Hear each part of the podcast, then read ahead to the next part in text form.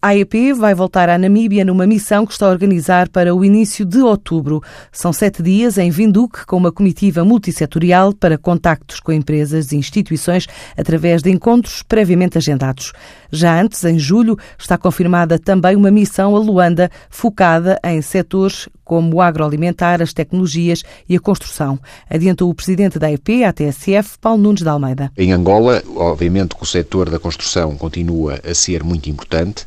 mas há também outras áreas, designadamente o agroalimentar, porque Portugal é também um país que exporta muito agroalimentar para Angola, a área das tecnologias de informação e comunicação, a própria AEP, para além de ajudar a promover as empresas portuguesas nesse mercado, ela própria tem tido também uma intervenção através do CESAI, que é o nosso centro vocacionado para a área das tecnologias de informação e comunicação e que tem neste momento já parceria com instituições públicas angolanas, porque também eles próprios estão interessados em qualificar cada vez mais os seus próprios recursos internos e também porque Angola, eh, e isso aliás penso que é uma política do atual presidente de Angola, quer apostar cada vez mais na produção em Angola de bens transacionáveis